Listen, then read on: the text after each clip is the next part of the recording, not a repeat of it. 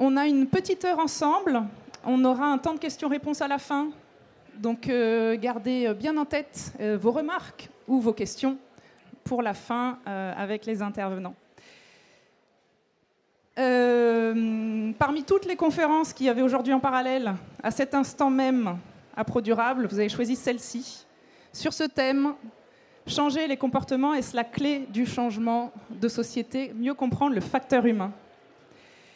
Euh, alors, on va explorer ensemble euh, ce sujet passionnant qui, à mon sens, est clé pour la transition euh, sociétale.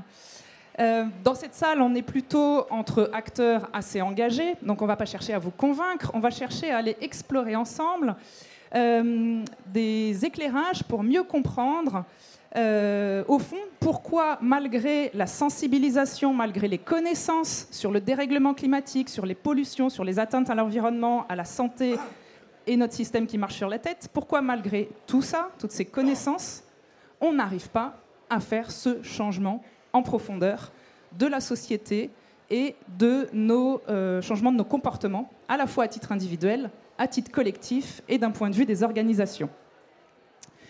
Il semble que le problème de fond euh, soit les résistances au changement, euh, les freins à la fois dans les institutions, publics au sein de l'État, dans les entreprises, les organisations, euh, dans les euh, collectivités et nous en tant que citoyens également. Alors n'est-ce pas là un frein principal à la transition vers des nouveaux modes de vie, nouveaux modes de production et de consommation, au-delà de solutions technologiques ou de finances qui existent?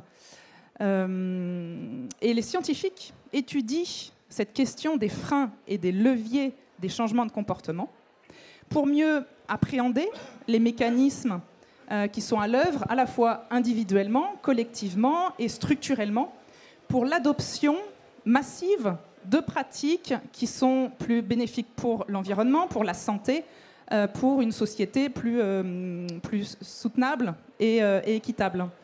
Et euh, on va voir aussi quel est le rôle euh, que les entreprises peuvent jouer, comment elles peuvent intégrer ces nouvelles clés de compréhension du facteur humain euh, sur ces freins et ces leviers pour que l'adhésion vers cette bascule de la société soit à la fois comprise, réelle, mesurable et à grande échelle.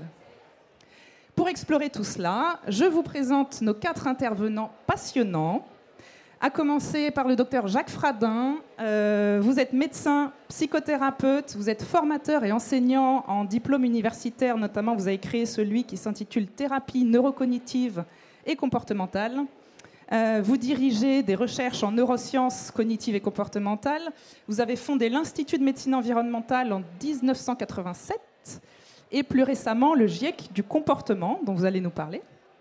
Et vous êtes l'auteur de nombreux articles euh, de vulgarisation scientifique et d'ouvrages, euh, notamment les neurosciences au secours de la motivation et les thérapies neurocognitives et comportementales.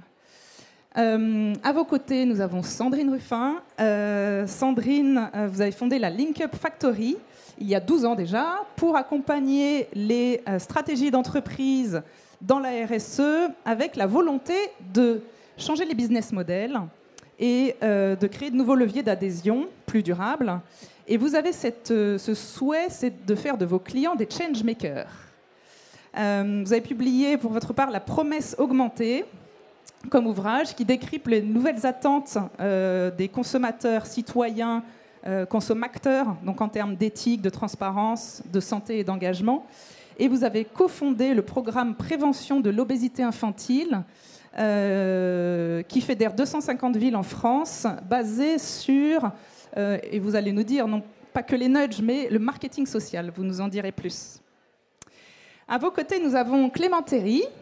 Euh, Clément, vous avez été professeur en sociologie et études urbaines dans l'État de New York. Vous êtes aujourd'hui directeur innovation et membre du COMEX d'OGIC, alors, OGIC, on ne connaît pas forcément, mais c'est un acteur majeur de l'immobilier euh, qui œuvre depuis 50 euh, ans. Alors, immobilier, secteur à enjeu, évidemment, on va voir ça. Euh, qui œuvre à accompagner le changement dans les secteurs du logement, de l'aménagement urbain, de l'immobilier de bureau et de la réhabilitation. Et avec la mission d'inventer des espaces de vie durables et agiles, attentifs aux vivants. Et enfin, nous aurons Régis Koenig, qui vous êtes directeur service consommateur et durabilité du groupe Fnac Darty. vous, vous êtes dans la transformation stratégique vers la durabilité euh, notamment l'économie circulaire, vous avez lancé un baromètre euh, du SAV qui euh, score, qui donne une évaluation sur les produits. Et je crois que vous l'avez d'ailleurs lancé ce matin. Vous allez nous en parler. Et vous avez également créé un indice de réparabilité, indice qui a inspiré notamment, qui se retrouve dans la loi AGEC, la loi anti-gaspillage et économie circulaire, qui est passée au gouvernement. Et vous avez lancé un service de maintenance et de réparation euh, qui permet d'augmenter la durée de vie des produits, donc dans une démarche d'économie circulaire. Et, ben, en deux mots, euh, parce que tous ces sujets me passionnent. Euh, Amélie Rouvin, moi j'ai pour passion l'écologie, dont j'ai fait mon métier au sein du groupe Veolia pendant 16 ans, euh, en tant que responsable environnement et économie circulaire. Et ma deuxième passion est le facteur humain. Euh, en tant que coach et sophrologue, j'accompagne les dirigeants dans leur écologie intérieure également. Donc voilà, je suis ravie de voir ces sujets écologie, économie circulaire et facteur humain réunis ensemble pour aller euh, explorer ça. Je vais commencer tout de suite par Jacques, notre, puisque vous êtes ici notre scientifique. Euh, Jacques, vous dirigez des recherches en neurosciences cognitives et comportementales et vous voyez les comportements comme le cœur de euh, toute démarche pour vous préventive, que ce soit en médecine environnementale ou en qualité de vie au travail, en démarche RSE euh, également, en termes de prévention des risques psychosociaux aussi. Et pour démarrer, cette question simple, pouvez-vous nous dire déjà ce qu'est le facteur humain? Oui, c'est un point important parce que on a tendance euh, souvent à penser que le facteur humain concerne surtout les, individus que nous sommes, isolément. Et en fait, euh, nous avons bien sûr une caractéristique d'animal social, si on peut dire, l'humain. Donc l'influence de la norme, l'influence euh, de la reconnaissance par les autres, l'influence des incitations que la société nous fait à toutes sortes de niveaux, pas seulement émotionnels, comme je viens d'évoquer, mais aussi matériels. Ce qu'on peut appeler euh, les nudges, si vous connaissez, hein, les facteurs de facilitation, l'ergonomie cognitive en d'autres termes, sont autant d'éléments qui influencent nos comportements, non pas à la marge, mais de façon majeure. Donc en fait, le facteur humain, c'est tout ce qui fait que nous faisons ce que nous faisons, nous pensons ce que nous pensons euh, au quotidien. Et ça inclut non seulement, bien sûr, les électeurs, consommateurs, citoyens, mais ça inclut également les acteurs, ceux qui font, les entrepreneurs, ceux qui créent euh, le monde économique, et puis bien sûr les décideurs institutionnels et politiques. Donc on ne peut pas dire qu'il y ait d'un côté les comportements et de l'autre côté les institutions, avec, je ne sais pas, une résistance des institutions ou, celle des citoyens. C'est la même chose, il y a toujours des humains derrière, qui fait que quand on regarde bien, le facteur humain est partout. Et il s'inter-influence. C'est-à-dire, si je le dis au sens négatif, les décideurs ont peur des électeurs consommateurs ou les décideurs économiques. Ils ont peur des changements parce que ça peut créer des effets de bord et j'en passe. Et à l'inverse, les citoyens sont aussi dépendants. Donc le facteur humain, d'abord, il est global et interdépendant. En tant que médecin au départ, une petite anecdote pour l'illustrer, je faisais de la médecine environnementale dans les années 80-90, c'est pas d'hier. Autrement dit, mode de vie et santé, alimentation et autres, mais en prévention et en essayant d'adapter les connaissances de l'épidémiologie à la santé. Les prescriptions, que ce soit pour euh, accompagner les gens qui veulent maigrir, par exemple, mais ceux qui ont des problèmes de santé potentiels ou qui veulent simplement être écologiques dans leur mode de vie, on constate que les prescriptions, même efficaces par rapport à l'attente des gens, 5% seulement des gens la suivent à un an. Au-delà, on n'en parle pas. Bref, alors qu'ils voulaient. Je parle des gens non seulement convaincus, qui n'étaient pas dans le oui mais, je sais bien, mais, euh, mais dans le oui donc, et qui malgré tout se heurtaient à eux-mêmes. Et la plupart du temps, le fait de se heurter, c'est social. C'est même technologique, trouver les produits qu'il faut, où il faut, etc. Redit autrement, j'ai créé un, un, diplôme universitaire il y a une quinzaine d'années maintenant à l'Université de Bourgogne sur les comportements alimentaires. Et voilà, on, regroupe toutes les connaissances actuelles. Quand on accompagne des gens qui veulent changer de mode de vie alimentaire, comme avant avec des prescriptions ou avec un accompagnement, on a multiplié par 6 le taux de suivi. C'est un exemple, parmi d'autres. Et là, je pense que ce n'est pas ma voisine Sandrine qui me démentira. Donc, si je reviens maintenant à l'aspect plus général, quel que soit le domaine où on doit réaliser une mutation collective comme nous devons le faire sur le plan sociétal, si nous ne voulons pas prendre le mur de face et on voit qu'il est insurmontable, alors nous devons avoir un impact systémique, autrement dit, avec des niveaux individuels qu'on appelle micro, hein, des, facteurs de changement dès l'éducation qui se fait tout au long de la vie. Il y a des éléments méso qui intègrent le relationnel, si on peut le dire autrement, le management, euh, tous les facteurs de, de, coaction, si on peut dire, direct entre les gens, et puis les éléments organisationnels qui ont un impact sur nous, évidemment, la fiscalité, tout le monde sans doute, mais il y a toutes sortes d'interfaces, hein, par exemple les, choix par défaut sur les sites Internet, euh, le temps que prend le fait de faire autrement, etc. Donc il y a énormément de facteurs, et puis il y a ensuite, après, les facteurs d'équité. Je, je, vais terminer là mon, mon, premier temps, pour illustrer plus que pour vous convaincre, hein. euh, les changements de comportement au volant. Vous vous rappelez de, de la grande mission qu'avait lancée Chirac euh, avec Sarkozy sur le changement de comportement au volant. Ça a marché parce qu'on a impliqué les gens, parce qu'on a fait une étape pédagogique et parce que surtout c'était équitable. C'était des robots qui déterminaient qui avait dépassé les vitesses à un moment donné et personne n'échappait au PV, même pas les ministres. Euh, et c'est cette équité-là qui donne un sentiment de puissance, l'inverse de l'effet colibri. Vous savez, quand on est seul au milieu de nulle part, qu'on a l'impression que ce qu'on fait, c'est une goutte d'eau, et que la goutte d'eau qu'on apporte ne sert qu'à ceux qui s'en occupent pas de durer plus longtemps comme ils le font. Donc c'est très décourageant, et l'émotionnel est au centre de la réussite. Il faut qu'on constate que ça a des effets pour nous et que ça marche à l'échelle collective.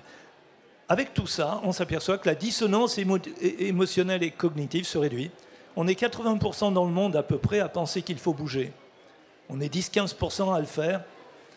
Ce bug entre les deux, c'est probablement ce phénomène de ne pas se décourager ou de s'encourager mutuellement. C'est là l'objet aujourd'hui, et je crois qu'on est tous là pour en parler. Et alors, pour continuer là-dessus, Jacques, vous avez créé le GIECO, le GIEC du comportement. Est-ce à dire, et vous allez nous dire en substance euh, ce que c'est et pourquoi, c'est une initiative ambitieuse, mais est-ce à dire qu'on manque encore d'éléments scientifiques sur ce sujet du facteur humain et des sciences cognitives. Euh, aujourd'hui, les, sciences comportementales nous, nous montrent, arrivent à nous prouver bah, pourquoi une fausse information, par exemple sur Internet, sur les réseaux, circule beaucoup plus facilement qu'une vraie information dont on a du mal à, à, faire passer le message. Euh, donc, est-ce qu'on manque encore d'apports scientifiques sur ce sujet du facteur humain pour, créer, pour avoir été jusqu'à créer le GIECO récemment? Alors, le GIECO, pour préciser, c'est comme le GIEC pour le climat, ou l'OMS pour la santé, ou la, FAO, ou la FAO dans d'autres domaines. Donc, le GIECO, le groupe international d'experts sur le changement de comportement, sous-entendu accompagnement des transitions et des grands processus sociétaux, euh, ça n'est pas un organisme de recherche au départ. C'est d'abord de faire des états de l'art transdisciplinaires. On a aujourd'hui, dans le le début d'organisation du premier gros rapport qu'on va lancer cet automne, la, rédaction, on s'entend, euh, on a 60 disciplines. 60 disciplines qui vont de la biologie du comportement, les neurosciences, les sciences de la psychosociologie, l'éducation, tous les domaines applicatifs, autrement dit presque tous les domaines dans lesquels le facteur humain est impliqué, presque tout, donc voilà, ces disciplines vont faire chacune leur état de l'art et on va les croiser ensuite avec les dimensions micro, méso, macro dont je parlais tout à l'heure et des livrables derrière qui vont être applicables. Donc on va d'abord faire l'état de l'art, l'état des connaissances. Et ce n'est pas les connaissances qui manquent aujourd'hui. Bien sûr qu'elles sont toujours améliorables. La question de ces disciplines est qu'aujourd'hui, elles n'ont été réunies nulle part. La médecine, à l'OMS depuis longtemps, et avant, on va dire que c'est une vieille discipline, c'est la plus vieille science du monde, 2500 ans avec Hippocrate. Donc la transdisciplinarité est structurelle. À l'opposé, les sciences du facteur humain sont aujourd'hui chacune chez elles ou presque, ne communiquent que peu. Or, comme le disent les, géomètres, c'est en triangulant qu'on a le relief. Autrement dit, on voit la robustesse des connaissances, on voit leur applicabilité en croisant les disciplines. C'est ce qui n'a pas été fait, c'est la première ambition. Et pour terminer par analogie avec le GIEC, quand on a interrogé Jean Jouzel sur l'apport du GIEC aux sciences du climat, en disant au départ, il répond machinalement en disant rien, on n'a fait que l'état de l'art. Puis il se reprend, il dit si, en fait, on a mis ensemble les disciplines, elles se sont nourries les unes les autres. Ce n'est pas le GIEC qui a fait changer ses connaissances, mais il a créé pas seulement la lisibilité pour les décideurs et pour les citoyens, il a créé aussi la lisibilité des disciplines entre elles. Donc ça a changé profondément la recherche sur le climat. La finalité aujourd'hui, c'est de changer profondément la recherche sur les comportements et surtout leur application. Deux objectifs du GIECO, je termine là-dessus.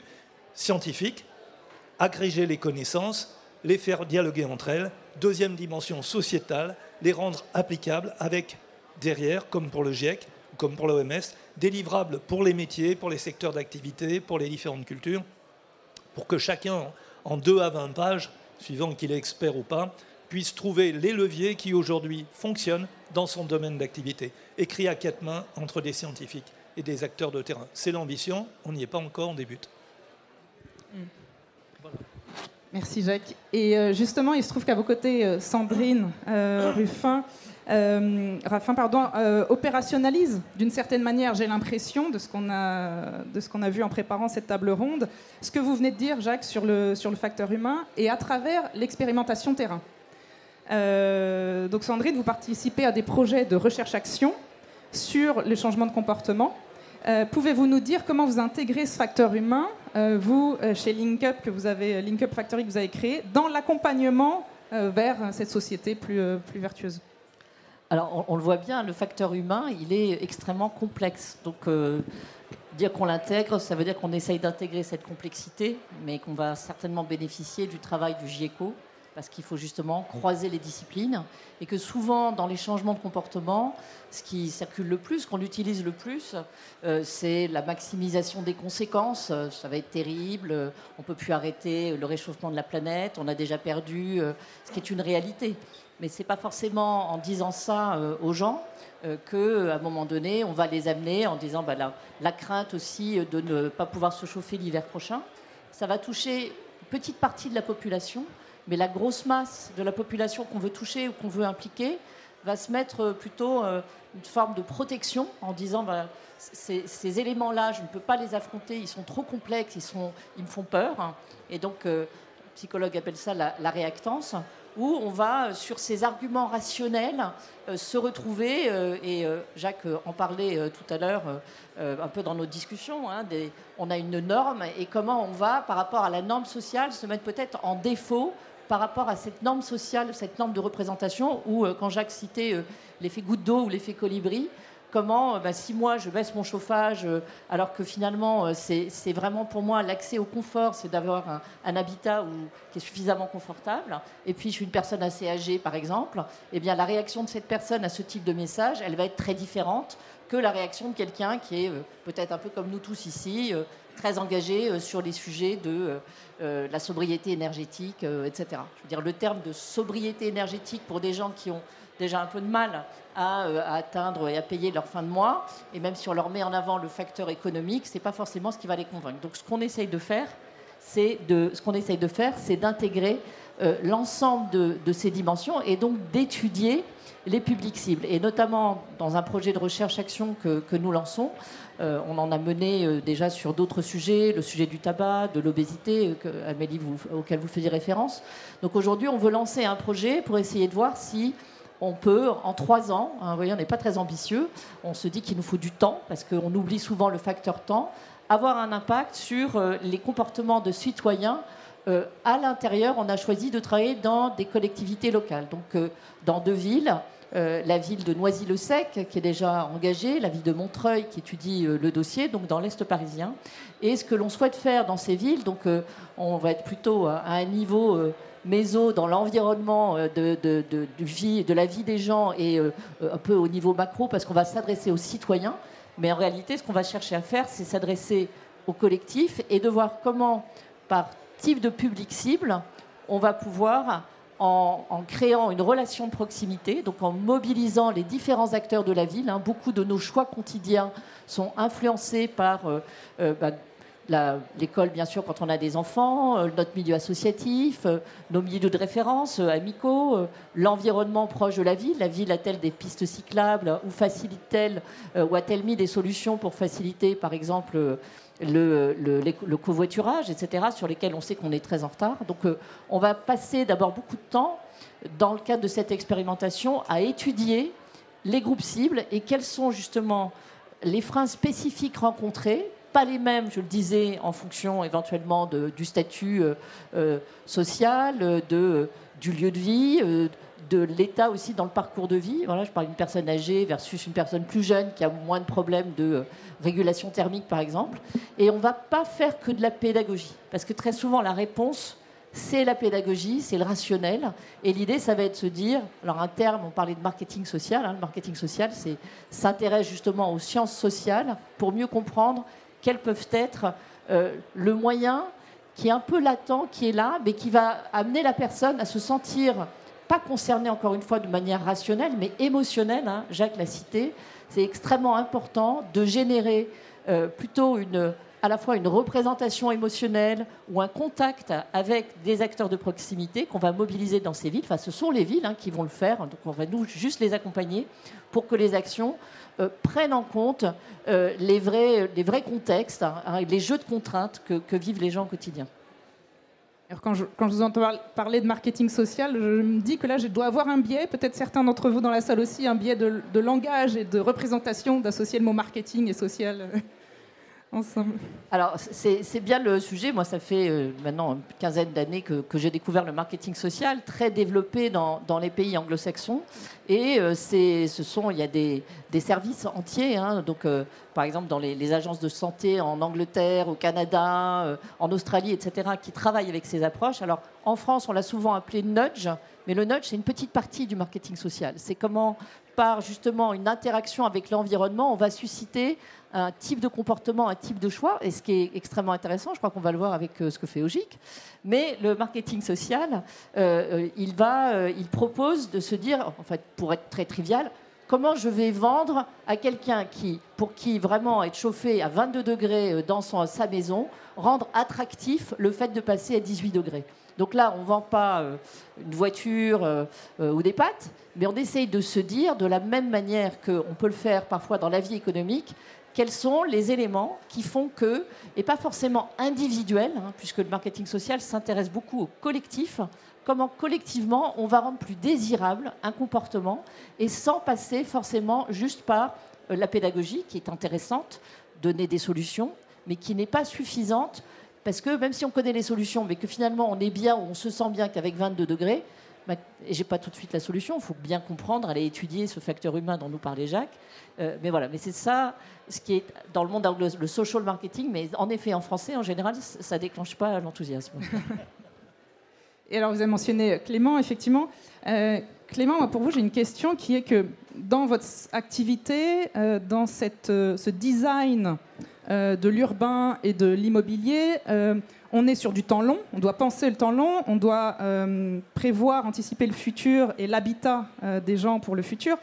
Et euh, alors là, pour ceux qui ont lu Le Bec humain, Sébastien Boller, on se dit qu'il peut y avoir une petite dissonance puisque notre cerveau n'est pas fait pour penser le temps long.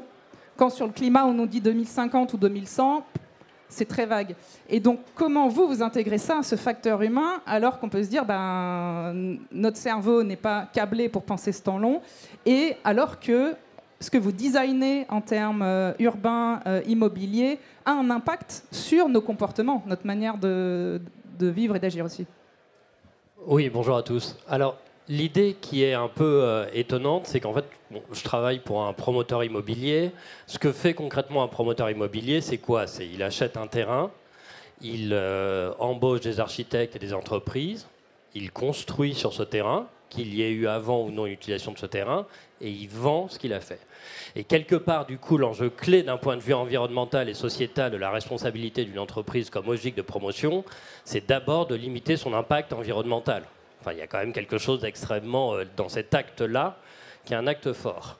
Et euh, notre, euh, du coup, se pencher sur la question du geste et du comportement est en fait inhabituel dans notre secteur. Et ça, c'est une première idée que je voulais vous faire passer. C'est quoi? C'est que globalement, l'essentiel de notre impact sur le monde dans lequel on vit, et nous, est un impact constructif. Donc on passe un temps considérable à travailler les questions des modes constructifs, de l'isolation des bâtiments, de comment les isoler, de leur orientation, etc., etc. Et quelque part, et ça c'est vrai, je dirais, euh, depuis, moi je travaille dans ces métiers depuis une petite dizaine d'années, c'est vrai depuis 7 à 8 ans. Et la question euh, du coup constructive a eu tendance, et surtout dans les trois dernières années, à peu à peu supplanter la question du comportement. Euh, et ce que je vais du coup, qui est intéressant dans la, petite histoire que je vais vous raconter ici, c'est qu'en fait, euh, la prise en compte du comportement est en fait contre-intuitive par rapport à nos métiers, et que du coup, pour vraiment bien la mettre en œuvre, pour se dire, bah voilà, il faut que les gens utilisent les bâtiments de manière responsable et écologique, pour mettre en œuvre cela, en fait, il y a une complexité extrêmement forte, qui est une complexité d'ordre quasiment macro-social de la manière dont on organise euh, nos filières et nos secteurs économiques. Alors, comment on a fait? En fait, qu'est-ce qu'on a fait?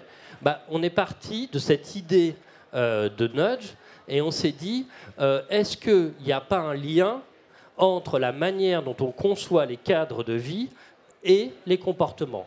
Et comment on peut un peu euh, outiller ce lien de, de telle sorte à inciter vers des gestes au quotidien plus écologiques? Et comment on a fait ça? En fait, on l'a fait par commencer par quelque chose qui est très inhabituel dans notre secteur, qui est de commencer par une enquête empirique on est allé voir, on s'est mis avec une, une agence d'études euh, euh, sociales qui, euh, que tout le monde connaît, qui s'appelle BVA, et on est allé voir une vingtaine de ménages parisiens et on leur a posé deux séries de questions c'est les difficultés que vous avez sur les gestes au quotidien d'ordre écologique. Pourquoi est-ce que vous triez pas? Pourquoi est-ce que vous euh, euh, ne débranchez pas vos interrupteurs? Pourquoi machin? Enfin voilà, tous les trucs un peu auxquels on pense. Euh, vos douches durent combien de temps? Ah, bah, Je sais pas, entre 15 et 20 minutes. Enfin voilà, ce genre de choses. Et aussi d'un point de vue plus d'ordre social, est-ce que vous parlez à vos voisins? Parce qu'on avait aussi une question qui nous, était, qui nous apportait, qui était celui du lien social à l'échelle d'un bâtiment. Et on s'est dit, est-ce que le bâtiment peut être conçu de telle sorte à inciter ce type de geste. Et là, vous voyez, et je reviendrai après ce qu'on a mis en place, vous voyez qu'en fait, on conçoit ici le bâtiment non plus seulement dans sa modalité constructive et toutes les filières techniques qu'il met en œuvre, mais dans sa capacité à être un outil de politique publique. Et c'était ça l'enjeu clé. Si l'on pense, c'est pas une idée très nouvelle, hein, j'y reviendrai, c'est en fait en matière d'urbanisme, cette idée que la réforme du corps social peut passer par la transformation de son cadre de vie est une idée euh, historique assez, assez euh, de notre discipline, mais elle avait un peu disparu. Et du coup, je vais retravailler. On a mis en place trois séries, enfin deux séries de notes, et je vais en prendre euh, pour la première série, je vais prendre trois exemples.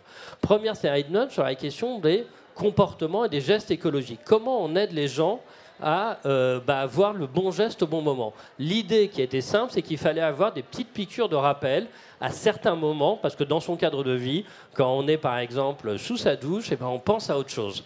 Euh, on pense à euh, ah, tiens, il faut que je fasse tel truc, il faut que je pense à acheter des céréales ou je sais pas quoi. Et l'idée, c'est, bah, du coup, en plus, c'est assez agréable, une douche. Donc l'idée, c'est que la douche, en gros, les gens nous disent, on n'est pas les vérifier, hein, pour être honnête, mais les gens nous disent, bah, moi, une douche, c'est entre 5 et 10 minutes ce qui est quand même assez long. Donc on a trouvé quelqu'un qui nous fournissait juste une, un pommeau de douche qui changeait de couleur au bout de 5 minutes. Pas que machin, il était d'une couleur neutre, pouf, il devenait vert ou ce qu'on voulait, je me souviens plus des couleurs. Voilà, petite piqûre de rappel. On a d'autres systèmes de piqûre de rappel qu'on a mis en œuvre. La deuxième chose qu'on a essayé de faire, c'est de se dire est-ce qu'il n'y a pas des types de comportements qu'on ferait mieux si on était sous le regard d'autrui? Par exemple, sur le tri des poubelles. Alors on sait que quand on crée un immeuble, aujourd'hui, on a des, contraintes et des réglementations qu'il faut qu'on ait des espaces dans les, dans les cuisines, mais aussi en bas, pour avoir de suffisamment grandes poubelles. Mais en fait, on se rend compte aussi qu'en bas, dans ce qu'ils appellent le local à ordures ménagères, les gens font un peu n'importe quoi. Allez hop, parce que c'est un peu cradouillot, c'est pas très agréable comme endroit. Et puis on fait vite, on a envie de s'en débarrasser. Donc les gens en fait trient chez eux, mais après trient peut-être un peu moins. Donc qu'est-ce qu'on a fait? On a fait, et ça c'était venu d'une étude pareil qui avait été faite en psychologie comportementale. Donc un des éléments, j'aurais dû vous le lire, mais en parallèle de l'étude empirique, on a fait une étude de littérature. Assez simple, parce qu'en plus sur le neuf, il y a quand même une littérature déjà de compilation qui est très forte et qui du coup on pouvait aller, euh, aller assez directement. Et en fait, il y avait une étude qui montrait que quand les gens avaient euh, l'image d'un regard pointé sur eux, donc l'image, hein, pas un regard pointé, ils, obéissent, ils avaient davantage le geste vertueux qu'ils pensaient qu'il fallait faire. Donc du coup, on s'est dit, on va mettre une grande image de type un peu national géographique, un peu jolie, avec une petite fille comme ça qui regarde la personne droit dans les yeux au sein du local d'ordures ménagères. Alors, euh, du coup, voilà, on a beaucoup discuté de comment faire cette image, etc. Bon, mais voilà, mais on sait ça. Il y a... Euh, juste pour information, cet immeuble-là, on le, on le livre là dans quelques mois, à la fin, à la fin 2022. Enfin, je veux dire, c'est une réalité euh, très, très, concrète. troisième type de choses qu'on a mis en œuvre, c'est alors là pareil, c'est une chose qui est mais qui est évidente, c'est sur les consommations. Vous savez qu'aujourd'hui il y a des systèmes très complexes de remonter des informations sur les consommations avec des graphiques c'est un peu, c'est pas très rigolo. Enfin, je veux dire, c'est pas très. Enfin, je sais pas qui regarde ces graphiques. Je pense, d'après ce que me disent les ingénieurs euh, qui sont spécialisés là, pas grand monde. Et puis j'avais trouvé un, un jeune une jeune start-up qui faisait un système où, en gros, dans l'immeuble, on récupérait. Alors, il fallait avoir, il y a la CNIL, on a dû passer par la CNIL, mais en fait, c'est pas des obstacles très compliqués, ça. Voilà, donc on a dit, bon, alors, quel est? On récupérait les données, et en fait, on faisait juste un système de concours euh, entre les gens, et on a dit, bah voilà, donc là, on, ils vont rentrer dans l'immeuble bientôt, donc ça va se mettre en œuvre. Là, mais du coup, euh, est-ce que vous êtes au-dessus de la moyenne, plus en dessous de la moyenne, au-dessus, moyen Est-ce que, du coup, il y a un petit jeu avec euh, la, la start-up en question s'appelle green Elle, est, elle était incubée par la ville de Paris. Et, euh, et du coup, euh, par exemple, il y avait un système à l'époque, ça a un peu changé depuis, mais c'était comme un Tamagotchi. Alors peut-être ceux qui sont nés dans les années 80 euh, se souviennent du Tamagotchi, quoi. Et c'était du coup un, un polar bear, un, un, ours polaire qui était sur sa banquise, et soit il avait chaud, soit il avait pas chaud, quoi. C'est un peu idiot, mais au moins c'est un peu marrant pour regarder son truc. Et on se disait, on va embaucher les gens. Donc ça, on l'a mis en œuvre. Et la chose qui. Et après, parce que là, j'étais peut-être un peu long. Ce que je voulais dire un peu gré, c'est que, un, c'est pas nouveau. Deux, c'est pas facile. Et trois, il y a quand même, c'est pas du tout fini pour en arriver là. Donc on a nous promoteurs et le monde immobilier, on a un peu deux enjeux pour nous. Un, travailler de manière fondamentale sur nos modes constructifs. Et euh, je veux dire que ça, on passe notre temps euh, à ça euh, en interne parce que le cœur de notre problème est là. Mais il y a cet autre sujet de comment on utilise les bâtiments construits comme outil de transformation des comportements. Et là, il y a un champ qui a exploré qu'on a juste un peu égratigné. Super. Je suis curieuse de savoir comment vont réagir les habitants de cet immeuble quand ils verront l'image dans le local poubelle, les yeux face à eux. Et, euh, et Régis, oui. Et Régis, du coup, là, on vient de voir euh, comment l'impact du design d'un bâtiment euh, peut euh, bah, influer sur les, les, comportements des citoyens. Et d'un point de vue consommateur, on va aller explorer avec vous. ce que j'aimerais savoir, c'est comment vous intégrez ce facteur humain aussi dans l'évolution de votre offre de produits et de services chez Darty. C'est une très bonne question. Bonjour à tous. Je suis je suis ravi d'être là avec autant d'audience et un si beau plateau. Euh, alors, à l'opposé de tout ce qui vient d'être dit, nous, on a, on a un peu pris le, en tout cas pas volontairement, mais on a fait un peu le chemin inverse, c'est-à-dire qu'on a essayé puis et on s'est pris le facteur humain en fait en retour de bâton.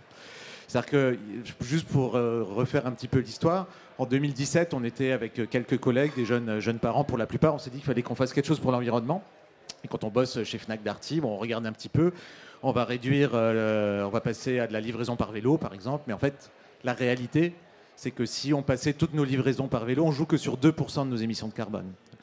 98% des émissions de carbone qui sont provoquées par une entreprise comme nous de distribution, euh, c'est lié aux produits qu'on vend et plus particulièrement à la fabrication de ces produits-là, hein, qui, qui, mobilise à peu près 60% de l'empreinte CO2 euh, sur toute la durée de vie de tous les produits.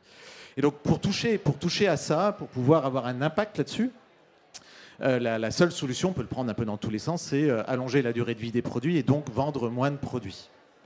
Et donc là, on voit que vite, la limite de notre super idée dans un, dans un placard ou dans un garage, hein, c'était vraiment un garage, le, que, en fait, il fallait qu'on trouve des solutions pour qu'une entreprise, Fnac Darty, qui a construit son histoire sur la société de consommation, dont l'essence même est de vendre, a, toujours été de vendre plus de produits, des produits toujours moins chers, inverser ça pour, euh, pour euh, transformer le modèle quelque part et aller vers un modèle où finalement on va vendre moins de produits et des produits qui vont durer plus longtemps. Et ce n'est pas un problème, là on parlait de convaincre les consommateurs. En fait, peut-être qu'il faut convaincre les consommateurs, mais avant de convaincre les consommateurs, il faut aussi convaincre nos actionnaires, nos dirigeants, euh, nos collaborateurs. Et ça, c'est pas forcément des gens qui travaillent chez nous depuis 30 ans qu'on a, a incité à vendre tout ça. Il faut, il faut les accompagner, il faut les prendre. Donc en fait, on se heurte très vite au facteur humain et comme, euh, comme, vous le disiez, dans, son ensemble. C'est-à-dire que ce n'est pas des comportements individuels, c'est vraiment toute une mécanique en fait, qu'il faut, qu'il faut modifier. Bon, on ne s'en rendait pas compte. Hein. À l'époque, on était peut-être probablement un peu naïf. Et on a fait, du coup, en 2018, le premier baromètre du SAV. Bon, en gros, le principe était assez simple. Hein. C'était de dire euh, ben, on est le premier revendeur de, lave-linge en France, je, simplifie un petit peu. On est aussi le premier réparateur de lave-linge en France. Donc en fait, pour la première fois, on va rendre public la fiabilité des lave-linges. On va dire c'est quoi les marques les plus fiables là-dessus. Et ça, ça va avoir un impact. On va être dans le rationnel, on va expliquer pourquoi c'est bien d'allonger la durée de vie des produits. Euh, on va rendre ce truc-là public et ça va avoir un impact sur le comportement des consommateurs. Bon, pas du tout. Euh, pas du tout. Euh, tout le monde s'est demandé qu'est-ce qu'on faisait, euh, etc. Pourquoi est-ce qu'on le faisait? Et, en fait, petit à petit, on s'est rendu compte que ça avait un impact quand même. C'est-à-dire que les constructeurs, quand ils voyaient ça, ils disaient Mais pourquoi je ne suis pas numéro un, là, moi, dans le classement? Et attendez, vous avez mis que les trois premiers. Est-ce que je suis quatrième ou je suis sixième? Donc on s'est rendu compte qu'en fait, le fait d'avoir juste créé ce petit classement, on en est à la, du coup, on a perfectionné le mécanique hein, depuis. Là, on en est à la cinquième édition là depuis ce matin.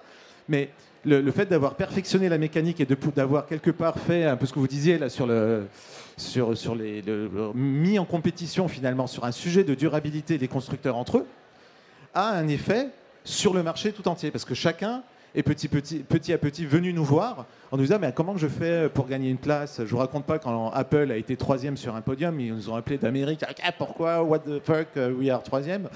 Euh, non mais franchement ça fait un scandale pas possible. Vous imaginez même pas. Bon là ça va, ils sont premiers surtout, ils sont contents.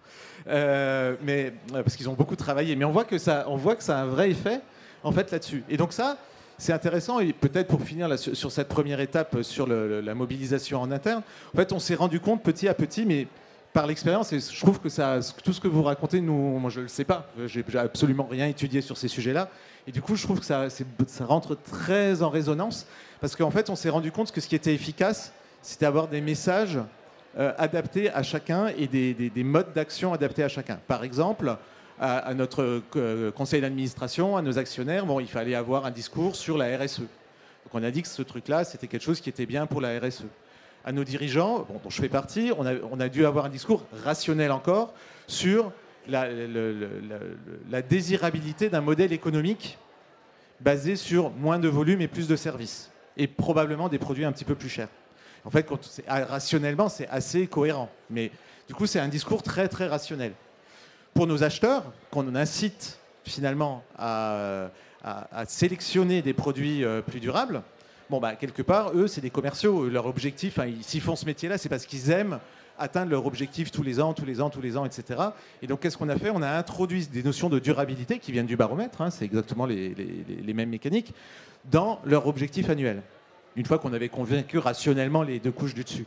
Ce qui fait qu'aujourd'hui, tous nos acheteurs, eux, ils préfèrent euh, acheter et du coup vendre euh, à nos clients euh, des produits qui sont plus durables parce que ils ont ça leur permet d'atteindre leur objectif. Mais même si c'est un même si un petit peu, on décline les objectifs, les, les acheteurs de lave-linge, ils ont un objectif d'amélioration. Tout le monde a des objectifs d'amélioration. En fait, les gens, ce qui les motive, c'est juste d'atteindre leur objectif parce que leur métier, c'est ça. C'est pas du tout la planète, c'est pas du tout les modèles économiques, c'est pas du tout euh, l'impact CO2, euh, si on dit les choses. Enfin, si, mais pas plus que tout le monde. C'est pas ça qui déclenche le changement.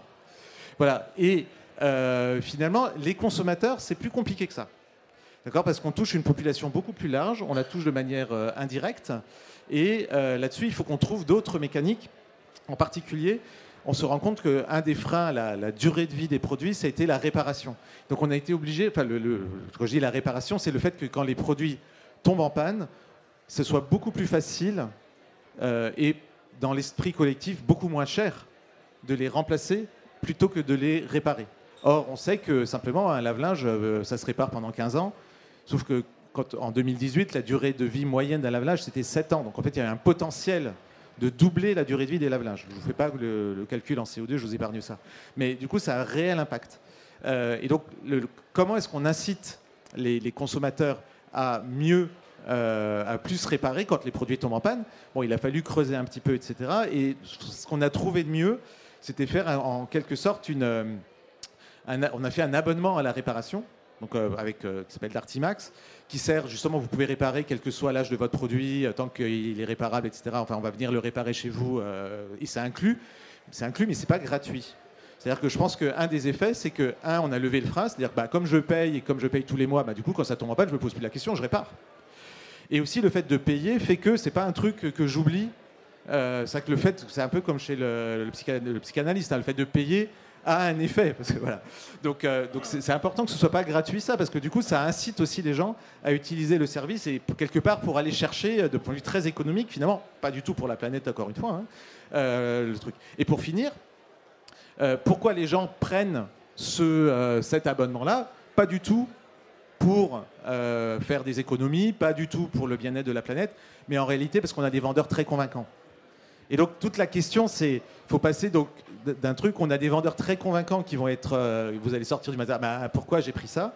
À finalement, ça, arrive, hein, et, donc on voit l'aspect de la relation sociale qui découle sur un effet euh, bénéfique pour la planète, parce que la réalité, c'est que quand on regarde nos abonnés d'Artimax, là, on répare des produits qui ont 8, 15, 20 ans pour certains, euh, des, produits qu'on voyait jamais en réparation avant, alors qu'on est le premier réparateur de France, donc on gagne 2, 3 ans de durée de vie euh, de produits sur tous les produits de nos 500 000 abonnés aujourd'hui.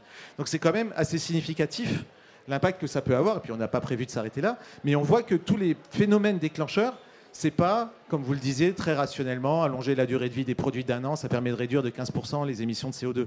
Pas du tout. C'est vraiment le fait de micro-actions, de micro-actions humaines qui tiennent compte des désirs et des objectifs, enfin des, aspirations de chacun. Le vendeur, il veut vendre son truc. Le, client, il, aime aussi euh, se faire un peu avoir. Hein. C'est pour ça qu'on va les, qu'on va dans les magasins et qu'on n'achète pas tout sur Internet. C'est pour ce contact humain. Et du coup, on voit que toute la somme de toutes ces choses-là fait qu'on arrive à avoir un effet positif. Euh, j'aimerais beaucoup qu'on poursuive encore les échanges euh, de cette manière-là, mais euh, on va quand même prendre des questions dans la salle, qui est avec beaucoup de participants. Et peut-être juste avant, faire un tour. Est-ce qu'il y a des éléments que vous voudriez compléter par rapport à ce que vous avez dit pour l'instant, peut-être Sandrine? Oui, moi je voulais dire. On, avant de prendre les questions. on en a beaucoup parlé. Enfin, il y a peut-être trois choses étudier les publics cibles euh, et leur, jeu de contraintes, de motivation, leur représentation et ce qui les fait bouger. Donc ça, c'est capital. Euh, j'avais envie de dire que mobiliser les relais, vous parlez des, des, vendeurs, mais les relais, ça peut être des personnes dans l'immeuble. Euh, et puis nous, donc, dans le projet au niveau des villes, il y a tout un jeu de relais de proximité parce qu'il faut générer de l'interaction émotionnelle. Quand euh, on a quelqu'un qui vous parle, vous disiez les vendeurs dans le magasin, ben, ils, sont, convaincants parce qu'ils euh, écoutent la personne, ils interagissent. Et puis on va beaucoup plus écouter les proches, euh, et ça, il y a des tas d'études qui l'ont montré encore récemment, que éventuellement, alors on écoute plus les scientifiques depuis le Covid, mais sinon on écoute les proches, mais on écoute beaucoup moins, et on n'aime pas l'injonction l'injonction faites ceci, faites cela, c'est quelque chose qui ne fonctionne pas. Et le dernier point, vous allez le faire, et ça sera très intéressant de le voir euh, euh, dans, dans l'immeuble que vous êtes en train de construire, c'est évaluer. Et évaluer, pas seulement pour dire j'évalue pour, euh, euh, comme un autosatisfait site, euh, ça a marché ou ça n'a pas marché, mais l'évaluation permet de corriger. Et vous l'avez bien dit, quand on voit que ça fonctionne ou ça fonctionne pas, c'est pas seulement pour dire, parce que nous on est agréé recherche, on travaille sur ces sujets-là, mais moi je, ne suis pas un chercheur qui est juste là pour publier. Et en général, on ne peut publier que ce qui marche. Mais en revanche, de ces échecs, on apprend énormément. Et donc, voilà, il faut évaluer les démarches, comprendre pourquoi ça marche, ça marche pas. Et, en effet, euh, euh, je crois qu'on l'a tous dit, euh, prendre en compte cette complexité et les jeux entre les personnes et les jeux de facteurs, cet élément humain, dont, ce facteur humain dont, dont, vous avez parlé, Jacques notamment, voilà, c'est un point, je pense, capital. Merci. Ok. Oui, sinon je voulais. Il y a alors par rapport, c'était un des points quand j'avais dit en gros après c'est pas nouveau en fait toute euh, cette volonté de transformer les comportements à travers le cadre de vie et le cadre bâti. J'avais dit euh, c'est pas nouveau, c'est pas facile et c'est pas fini quoi. Euh, la chose que je voulais dire, c'est justement pas fini. Un des éléments clés, c'est qu'aujourd'hui on sait pas et c'est ce qu'on va savoir, si ça change véritablement les comportements à une échelle un peu globale et statistique. Donc ça, on le saura d'ici deux à trois ans, donc ça va encore prendre du temps. Mais si on a des résultats un peu forts, après, je pourrais aller voir, moi, aménageurs, élus, etc., en disant, regardez, cette chose, elle n'est pas négligeable. Parce que, et ça, c'est l'autre truc que je voulais vous dire, c'est que c'est pas facile. C'est-à-dire qu'aujourd'hui, cette dimension, dans un métier comme le mien, où en fait, euh, la question, c'est de savoir euh, combien de millions d'euros j'achète un terrain à la ville, combien elle a besoin, la ville qui se demande euh, quel va être le nombre de personnes qui vont devenir des électeurs, l'architecte qui se demande est-ce qu'il aura suffisamment de moyens pour faire le bâtiment dont il rêve en fait, la question du comportement passe globalement complètement à la trappe. Donc, si j'ai une donnée un peu fiable et fiable qui dit, bah, regardez, en fait, ça change les choses, là, je vais pouvoir avoir hein, en fait du leverage sur mes, euh, euh, sur mes interlocuteurs. Euh, voilà, je voulais comme ça, je fais vite.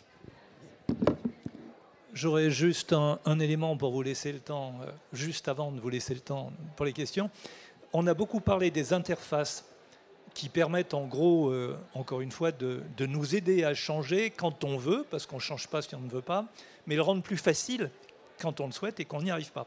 Ça, c'est les interfaces. Maintenant, l'autre aspect qui a été peu évoqué, euh, c'est l'ADN, c'est-à-dire qu'est-ce qui fait qu'on est comme on est, qu'est-ce qui fait qu'on désire ce qu'on désire, qu'est-ce qui fait qu'une société change de modèle? On voit bien que les romantiques, ce n'est pas tout à fait les néolibéraux, euh, il y, a des changements de représentation collective. Et là, pour donner un exemple, on a fait une petite étude sur le, chauffage à Paris avec la ville de Paris il y a, 3-4 ans, euh, mesurant les facteurs psychologiques associés à la consommation énergétique dans les appartements parisiens. Et qu'est-ce qui ressort de ça? Euh, C'est que le facteur le plus puissant, c'est le facteur psychologique. Et dans le facteur psychologique, il y a deux aspects qui sont très importants. Les dimensions plutôt empathiques ou les dimensions plutôt rapport de force. Et ce qui est le plus négatif dans les, questionnaires de personnalité, c'est quand on est dans le rapport de force, soit en tant que dominant, soit en tant que soumis, peu importe, mais on est tellement préoccupé par le rapport de force, la culpabilité d'un côté, la démonstration, etc., que vraiment la consommation d'énergie passe à la trappe, même chez ceux, entre guillemets, qui sont soumis, parce que c'est que ça les détourne en quelque sorte. Et à l'opposé, plus on mobilise le cortex préfrontal, par exemple, tout ce qui est la relation à l'autre, la vision, pourquoi est-ce qu'on n'a pas la vision à long terme? C'est parce que quand on mobilise les vieilles structures, elles sont le nez dans le guidon, si je peux dire. Elles ont été, dans l'évolution des espèces, sélectionnées pour ça. À l'opposé, on, sait bien parler du futur puisqu'on le fait. Et on sait même avoir un émotionnel pour. Dans notre vie, il y a bien des choses qu'on fait à long terme, les études et beaucoup de choses. L'éducation des enfants, etc. Donc on sait faire. Mais c'est des leviers qui ne sont pas les mêmes. Et donc c'est un aspect culturel. Il va falloir peut-être changer un peu d'orientation, le rapport de force, que ça soit dans les études, la compétition, ça dresse les gens les uns contre les autres. La coopération, l'émulation, plutôt que la compétition, ça fait l'inverse. Et pour terminer, pour l'illustrer, les cours d'empathie dans les écoles scandinaves, c'est en fait des groupes de parole, ce n'est pas des cours. Quand on aide les gens, les, ados, les enfants ordinaires, à se livrer sur leurs euh, particularités, leurs faiblesses, leur intimité, et, et à le faire en confiance, ça les change assez profondément, à tout niveau. Voilà, donc c'est simple, ça coûte rien. Une révolution culturelle. Est-ce qu'on a des questions dans la salle? On a quelques minutes.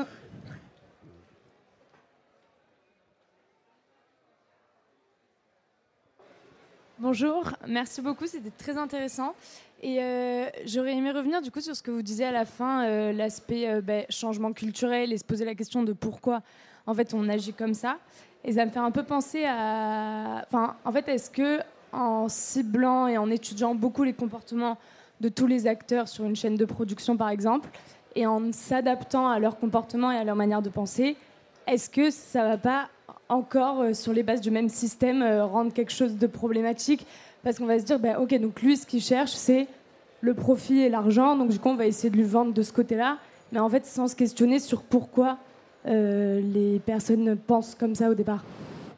Voilà, c'est pour ça que le GIECO va prendre l'ensemble des facteurs et en fait, la connaissance est toujours utile. On aura toujours des questions d'interface, de prendre chacun comme il est, là où il est. Et on aura aussi des questions d'orientation, qui sont partagés et individuels. Il faut pouvoir jouer sur tous les leviers, ils ne s'opposent pas. Juste par rapport à ce qu'on intervient aussi euh, dans les, entreprises hein, pour euh, essayer de voir comment mobiliser, euh, par exemple, les, personnels qui sont dans les usines et à qui on vient rarement parler de la RSE. Et puis si on leur parle de la RSE de façon très théorique, en disant, ben voilà, nos gaz à effet de serre, on va contribuer au Science Based Target, on n'est pas obligé de dire ça, mais à la lutte contre le réchauffement climatique, est-ce que eux se sentent vraiment concernés? Et même si par le jeu, par l'étude, on comprend ce qui les motive. Bah, l'approche, en tout cas, que nous, on a expérimenté, c'est déjà parce que les gens ont aussi envie de bien faire. Il y a une norme sociale aujourd'hui qui fait qu'on a envie d'être dans une entreprise qui contribue. Hein. Et dans les dernières études qui ont été montrées, on voit que c'est extrêmement important pour les équipes de sentir que d'être fiers d'une entreprise qui contribue. Et si on leur dit sur la chaîne de production, voilà ce qui a changé dans tes gestes ou voilà ce qui est en train de changer, et qu'on part de là pour remonter euh, au général, mais en partant du particulier et de son quotidien, là, on a plus de chances de l'embarquer. Et le problématique, c'est qu'assez souvent, on présente les objectifs larges qui parlent peut-être à la direction ou au directeur financier qui sait qu'il a un reporting extra-financier à faire. Mais ensuite, quand on mobilise les gens, on ne valorise pas assez ce que leurs petits gestes peuvent apporter, euh, y compris euh, des commerciaux, etc. Donc, notre euh, approche, nous, c'est du particulier pour remonter ce que j'appelle l'entonnoir inversé. Euh, bonjour, euh, merci beaucoup. donc je voulais, en fait, c'est une question pour Monsieur Koenig. Je voulais savoir si, c'est possible à résumer, avec qui vous avez travaillé en fait, parce qu'apparemment vous êtes arrivé à une solution qui coche un peu toutes les cases. Et du coup, avec quel type de service dans l'entreprise et avec quel conseiller extérieur? Enfin, comment vous êtes arrivé à cette solution en fait? Et par ailleurs, c'est plus une remarque, je suis un peu étonnée que Apple puisse être euh, classé numéro 1 sur votre euh, classement. Je ne sais pas quels sont les critères, mais l'obsolescence programmée, ça m'a l'air quand même d'être une science dure chez eux. Ça, euh, ils, ont, beaucoup, progressé. mais on pourra en parler tout à l'heure, parce que avec, plaisir, je partagerai les informations. en fait, on n'a pas eu vraiment de démarche euh, organisée. Tout ce que je vous dis, c'est très empirique. Et alors après, c'est des principes de management ou des, choses, c'est que on a, plutôt essayé des choses, euh, regardé comment que ça se passait, et après tirer un peu sur ce qui marchait. Euh, et à chaque fois, avec quand même deux, choses qui, étaient derrière assez importantes, c'est l'engagement de tous les collaborateurs du groupe, parce que finalement, euh, bon, on peut dire les, les gens, ils n'ont pas cette approche rationnelle, etc. Mais quand, on travaille, c'est ce que vous disiez, dans une entreprise qui essaie de vraiment faire quelque chose, ça a un impact et ça mobilise les ressources internes de manière très très forte, beaucoup plus forte que ce qu'on pourrait penser. Moi, je me souviens du lendemain du baromètre, parce qu'évidemment, on n'en avait pas beaucoup parlé en interne en 2018. Quand je passais dans les couloirs du siège, tout le monde disait Waouh, bravo, on est vraiment content, on est vraiment fiers que vous ayez fait ça. Euh, enfin, on fait quelque chose et je ne m'attendais pas du tout à ce retour-là, finalement, des, des, collaborateurs en interne. Et du coup, quelque part, on arrive à mobiliser toutes les, toutes les équipes autour de ce projet-là, euh, qui est un projet finalement d'entreprise qui est presque désirable, parce que finalement, les gens, ils ont envie euh, d'aller dans, un futur qui n'est pas tout à fait celui qu'on est aujourd'hui, tout en ayant conscience que ce n'est pas un claquement d'eau, on ne va pas changer la société euh, du jour au lendemain, nos consommateurs, etc. Donc, de, les emmener dans ce chemin-là, je pense que euh, euh, c'est, ça a été un des vecteurs de succès. Et après, quelque part, toutes les directions s'y sont mises. C'est-à-dire que chacun a réfléchi euh, avec, avec son logiciel à lui, comment, une fois qu'on avait dit, OK, on veut mieux conseiller les clients sur l'achat des produits plus durables, on veut avoir un assortiment plus durable, c'est une dimension. Deuxième dimension, on veut que les gens réparent plus et on avait cet outil d'abonnement à la réparation. Comment est-ce qu'on fait pour accélérer sur ces sujets-là? Finalement, chacun se l'est approprié.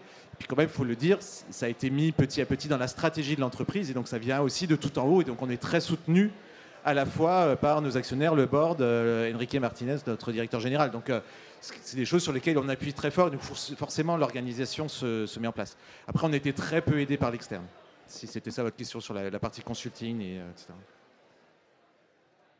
Bonjour, Caroline Delapalme, éditeur du magazine Good Vibes. nous avons développer des contenus, en particulier en partenariat avec euh, Sandrine sur dédié à la RSE pour justement faire bouger cette culture d'entreprise au sein des, entreprises. J'avais une question pour vous, Jacques. Je voulais savoir pour vous combien de temps il faut pour faire, euh, pour amorcer un changement et voir euh, faire twister la culture d'une entreprise? Une entreprise, je pense que ça peut être relativement rapide, 2 à 5 ans peut-être, mais même au niveau planétaire, les grands changements peuvent se faire en 10 ans. Euh, je ne mettrai pas en valeur les GAFAM, mais pourquoi pas euh, Au départ, le, crash numérique de 2000, que je cite souvent, 1 euh, à 2% des gens geeks, à l'époque, entre guillemets, s'intéressaient au numérique au niveau des consommateurs ou des clients dans le B2B. les GAFAM se sont posé la question de qu'est-ce qui bloquait. Ce n'était pas technologique, les projets, la qualité, l'intérêt économique, etc. C'était le facteur humain. Donc elles ont essayé de trouver des réponses à ça. Le plug and play, le friendly, le tout ce qu'on veut, qui fait que euh, les freins euh, ont été, oui, les freins ont été euh, en quelque sorte identifiés et dépassés. Des acteurs privés qui ont résolu un problème commun de mettre à la portée de tout le monde la connaissance pour une bonne partie gratuite avec les fameux clics de la pub. Ce qui, en soi, n'est pas un problème, puisque quand on cherche quelque chose, si ça nous donne des réponses qui sont autour, pourquoi pas. Là où ça dérape, c'est qu'évidemment, ça a été fait pour des raisons économiques, euh, et qu'aujourd'hui, ça sert à d'autres choses. Hein, le, complotisme et j'en passe bien d'autres choses, on va dire, qui ont trouvé des bénéfices dans le clic. Mais c'est pour dire que cinq entreprises privées ont résolu un problème planétaire qui était la résistance à l'utilisation du numérique puisque ça concerne tout le monde aujourd'hui. Alors, je pense que si on peut le faire avec du marketing tout court, on peut le faire avec du marketing social. On peut le faire avec des acteurs qui ont d'autres objectifs que purement économiques, quoique le développement durable, il est durable aussi, mais il est bien sûr développement, enfin développement au sens de l'immatériel. Euh, je terminerai sur le bonheur. Toutes les études montrent, euh, toutes les études sur le bonheur montrent que qu'est-ce qui crée le bonheur? La confiance, donc l'empathie, croiser les relations de confiance, les passions, euh, et l'argent sur les domaines qui précèdent, c'est-à-dire l'argent qui sert à enrichir les relations de confiance, donc la générosité. Euh, petite étude sur les enfants, quand ils gagnent quelque chose dans un jeu, on étudie quand ils gardent le bénéfice pour eux, quand ils le donnent, et qu'on mesure leur bonheur 15 jours plus, tard, il est plus grand quand ils ont donné, parce que ce qu'ils ont eu, ils l'ont déjà oublié. Donc on est clairement sur de l'immatériel. Donc le développement, quand on parle de sobriété, écouter de la musique de Mozart, euh, ça peut se partager à l'infini, c'est dense en richesse, ça n'entame pas les ressources de la planète. Euh, on a une vision très réductrice, très consommatrice, très matérialiste du bonheur. elle est fausse. Les études sur le bonheur montrent que la matérialité, c'est bien pour vivre, pas au-delà. C'est Mitterrand qui disait, moi je suis très attaché au luxe, mais tant que j'ai le temps de dépenser mon argent, après je m'en fous. Le reste, c'est de l'addiction, c'est un trouble. Euh, bonjour, merci. J'ai juste une question, du coup, je vais peut-être rebondir, mais euh, c'est plutôt une remarque.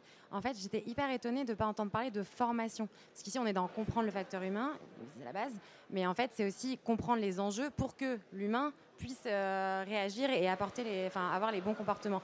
Et du coup, je suis hyper étonnée que ça n'ait pas été abordé pendant cette très intéressante table ronde. Mais est-ce que vous auriez un avis ou, enfin, je sais pas, peut-être chose? Merci beaucoup. Bah, moi, je peux apporter un commentaire. La, formation, elle est euh, une condition intéressante. Euh, justement, euh, qu'on vient d'évoquer avec le, la chaîne qui est un éditeur, hein, Good Vibes, et avec le nom Good Vibes, l'idée c'est peut-être de proposer des modules de formation. C'est ce que fait la fresque du climat ou les fresques, etc. Ça apporte une formation. Mais de là à apporter un changement de comportement, je pense que c'est là qu'on se trompe. Donc euh, on va informer sur des enjeux, on va la formation, moi avant de créer LinkUp il y a 12 ans, euh, je fais diriger des entreprises, je fais beaucoup de formations. Je ne trouve, trouve pas que dans juste la connaissance, ça avait un impact si fort sur les changements de comportement.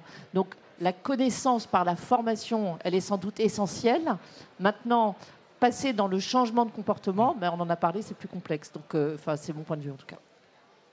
J'ai un chiffre pour vous répondre à votre question. En thérapie cognitive, quand les gens veulent changer, dépression, anxiété, éco-anxiété, j'en passe, euh, la pédagogie sur la façon dont fonctionne notre cerveau et la façon dont le stress se construit ou se traite, etc., c'est 20% de l'effet. Donc voilà. C'est beaucoup. Et en même temps, c'est un facteur de frein. Si on n'est pas convaincu, on est bloqué. Si on est convaincu, ça ne suffit pas. Mais sinon, on est bloqué. Donc oui, c'est important en 30 secondes. Alors, 30 secondes hyper rapide.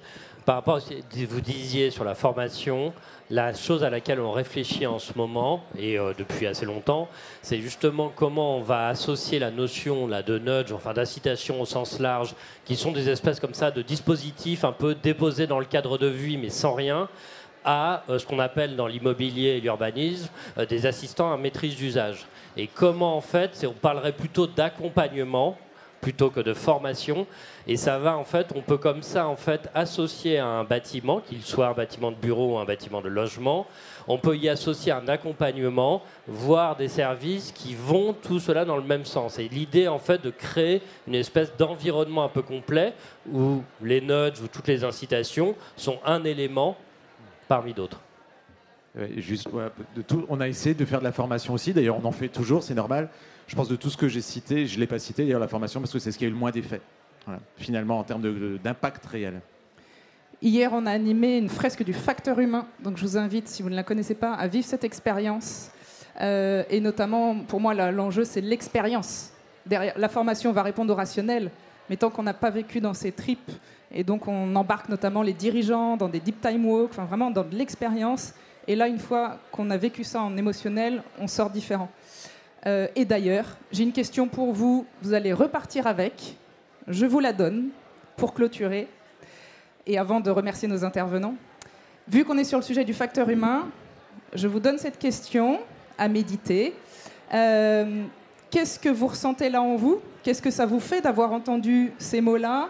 Euh, qu'est-ce que, euh, oui, qu'est-ce que vous ressentez? Est-ce que vous avez des, inspirations, des idées qui vous viennent, des contacts à nouer, des, idées d'action, du jugement, euh, de la frustration? Parce que c'était court, on n'a pas pu poser ces questions. Voilà. Je vous invite à réfléchir, vous, à repartir avec ça, à ressentir. Qu'est-ce que ça vous fait, cette table ronde, d'avoir entendu tout ça à l'intérieur de vous? Petit instant écologie intérieure. Et merci à nos quatre intervenants. Merci beaucoup.